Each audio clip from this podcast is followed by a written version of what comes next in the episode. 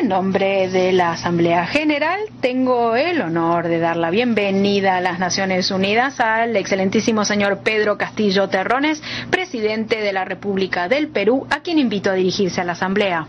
Señor presidente de la Asamblea General, señor secretario general, excelencias, señoras y señores, el 76 periodo de sesión de la Asamblea General se realiza en un contexto mundial signado por la inestabilidad y la incertidumbre, antes que por las certezas que nuestros pueblos demandan sobre el futuro de la pandemia, la paz, la seguridad, la recuperación económica y la disminución de la desigualdad y la pobreza. Le corresponde a usted, señor presidente, la alta responsabilidad de conducir la Asamblea General en este mundo cambiante y frágil Estoy seguro que su destreza, conocimiento y experiencia nos llevará a las mejores decisiones y al éxito en nuestros trabajos. Coincidiendo con el bicentenario de la independencia del Perú, el 28 de julio pasado asumí la presidencia de la República en un ejercicio democrático en el que la voluntad soberana del pueblo votó a favor del cambio social con estabilidad macroeconómica y crecimiento sostenible. Es la primera vez en la historia de mi pueblo peruano que un maestro de escuela del mundo rural asume la conducción, la conducción de los destinos de este, de este país. Y esa responsabilidad me obliga con los pobres, con los marginados, con las poblaciones vulnerables, los emprendedores, las clases medias que tanto han sufrido la pandemia y por supuesto con todos los peruanos sin exclusiones. El Perú es cuna de una de las tantas grandes civilizaciones que han aportado a la historia de la humanidad. Es un país multicultural y, multiétnico étnico, que apuesta en mi gobierno a construir una sociedad y un Estado de raigambre popular, con inclusión social que elimine las desigualdades las injusticias, esta injusticia o la injusta distribución de la riqueza y que construya una sólida sociedad democrática en la que la libertad y los derechos civiles sean garantizados por un Estado democrático y representativo, que impulse la participación de la población y de los gobiernos subnacionales, regionales y locales en todos los procesos de toma de decisiones que atañen a sus destinos y a sus vidas. Reafirmo la vocación y la filiación democrática de mi gobierno y de su compromiso con la justicia social. La tarea no es solo consolidar el Estado de Derecho y la división de poderes, sino hacerla efectiva en la vida política y en el ejercicio de los derechos de la población día a día.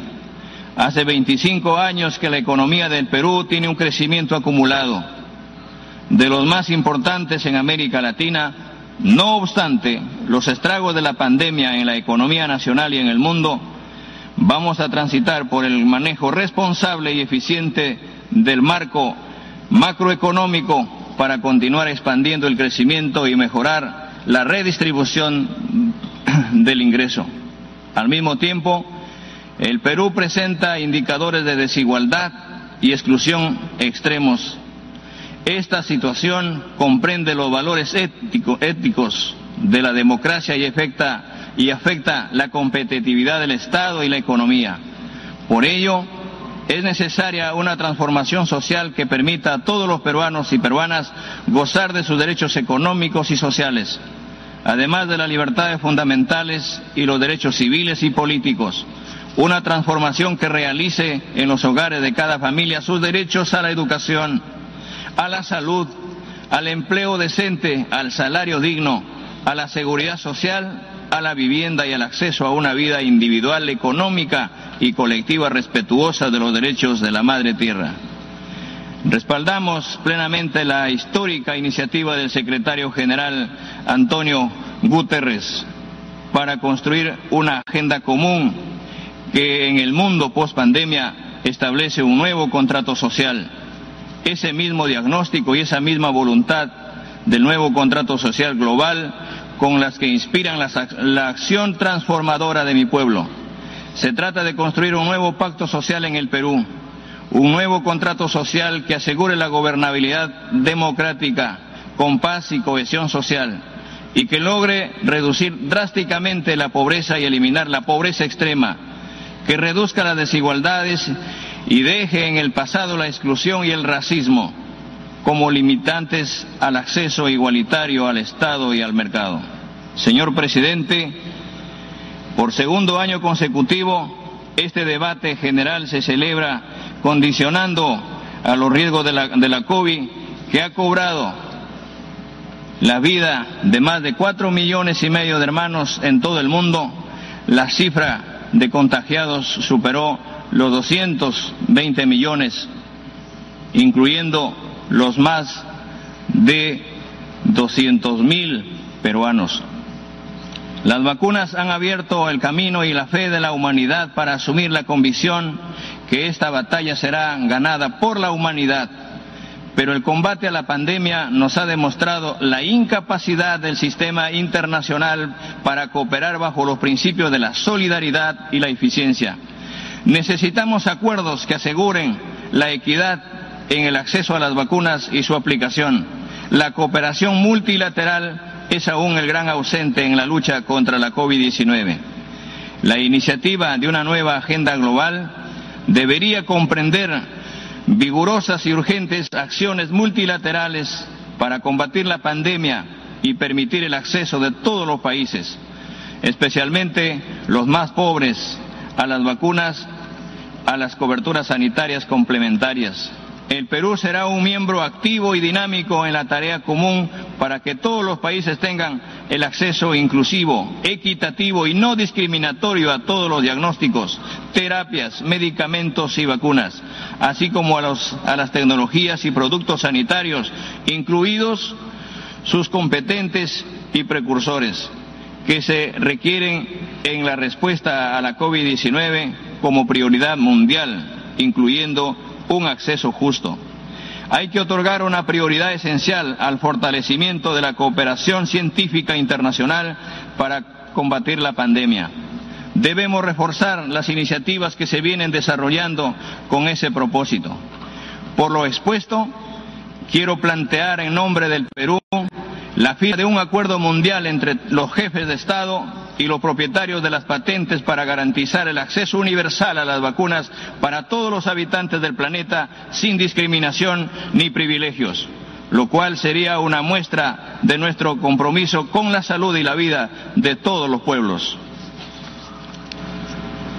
Señor presidente, es necesario adecuar los objetivos de desarrollo sostenibles a las nuevas realidades del mundo post pandemia. El Perú tiene una política exterior nacional autónoma, democrática, social y descentralizada, que se orienta a una cooperación solidaria con todos los actores internacionales, estatales y no estatales. Y en esa proyección, la diplomacia social es una prioridad, como lo es ahora para las Naciones Unidas, Otorgamos por eso una atención especial a los objetivos de desarrollo más apremiantes para los más necesitados, para los más pobres. El objetivo de hambre cero debe concentrar los esfuerzos de la comunidad internacional. Es indispensable redoblar acciones para satisfacer las necesidades alimentarias inmediatas de todas las poblaciones vulnerables, estimular los programas de protección social, mantener e incrementar el comercio mundial de alimentos, mantener el funcionamiento, los engranajes de las cadenas de suministro nacionales de los productos alimentarios y apoyar la capacidad de los pequeños productores para aumentar la producción de alimentos. Estamos igualmente comprometidos con una política de desarrollo social que permita en el Perú cumplir las, las metas del milenio, especialmente en relación al acceso al agua, a las redes sanitarias, la reducción de la pobreza, la eliminación de la pobreza extrema, la reducción de la mortalidad infantil, el pleno acceso al sistema de salud, garantizar la educación inclusiva y de calidad, obtener la igualdad de género y especialmente la generación de empleo y la mejora del empleo informal. El empleo digno es el único antídoto perdurable contra la pobreza la salud, la educación y el acceso al agua y saneamiento no pueden ser un negocio con fines de lucro. Son derechos humanos fundamentales que debemos garantizar, asegurando un acceso universal de calidad y sin ningún tipo de discriminación. Como maestro primario de profesión, debo llamar la atención internacional sobre los millones de niños y adolescentes en el mundo que están sin escolarización, situación que se ha agravado con la emergencia sanitaria.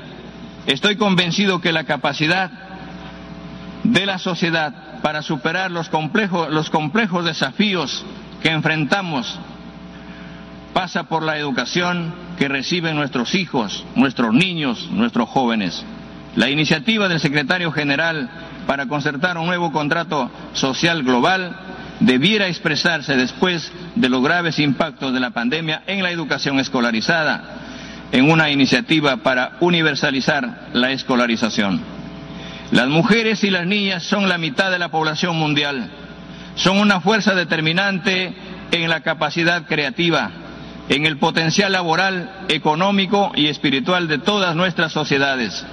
El nuevo pacto social global debe dar un salto adelante en el ejercicio efectivo de los derechos de la mujer, que son derechos humanos y que más allá de su reconocimiento deben ser efectivamente realizados en los ámbitos locales, regionales, nacionales y mundiales. Debemos establecer una equidad de género concreta hay que eliminar todos los obstáculos jurídicos, sociales y económicos que impiden el empoderamiento de las mujeres y de las niñas. Debemos garantizar plenamente sus derechos y eliminar toda norma y práctica social discriminatoria de las mujeres. Mi gobierno lo hará. El Perú, señor presidente, articula así su agenda nacional del desarrollo social con la acción y la agenda prioritaria de las Naciones Unidas en el común objetivo de aplicar y realizar la Agenda 2030.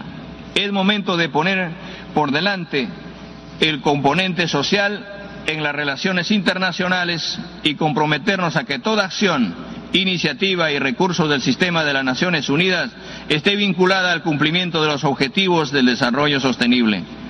La diplomacia social no solo es un requerimiento nacional, es un imperativo global.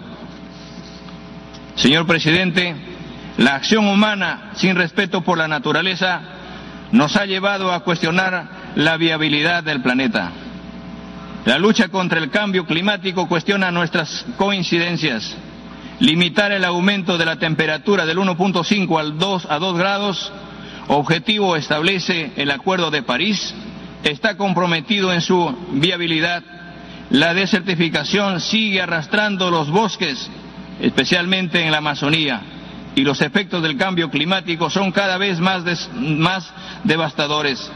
Ha llegado el momento de replantear nuestras actividades para lograr un desarrollo sostenible en armonía con el planeta, con la mira puesta en dejar un mundo habitable para las futuras generaciones. Los países que más contaminan deben cumplir imperativamente las obligaciones que han asumido. El Perú asume la meta de convertirse en un país de carbono neutral al 2050 en reducir las emisiones de gases de efecto invernadero del 30% al 40% respecto de lo proyectado para el 2030. Como expresión de su compromiso con la salud del planeta, mi gobierno declarará la, emergencia climática, nacional. Esta Asamblea, una vez más, debatirá el problema álgido y grave del terrorismo. El Perú ha sufrido la violencia terrorista y ha sabido imponerse a ella. Condenamos y rechazamos el terrorismo en todas sus formas. Respaldamos toda acción para combatirlo. Estamos comprometidos con la estrategia global de las naciones contra el terrorismo. El terrorismo nunca ha sido ni será un medio para la transformación social. La violencia solo genera destrucción. Violaciones a los derechos humanos y sus víctimas son los más pobres y los desposeídos. El terrorismo violenta la dignidad humana y es irreconciliable con, los valores de la sociedad democrática. En el ámbito regional, el Perú está comprometido con la paz y la seguridad internacional el respeto al derecho internacional y una agenda inclusiva. Señor presidente, soy un maestro convencido que si no damos los gobiernos de todo el mundo a sacar adelante a los niños, nada o poco habremos hecho.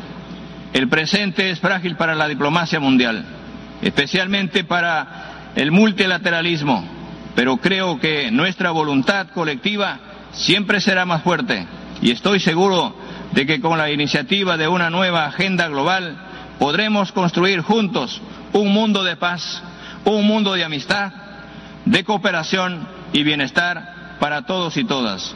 Como maestro, como gobierno, debo decirlos, invertamos en la educación, porque un pueblo educado jamás será engañado. Muchas gracias.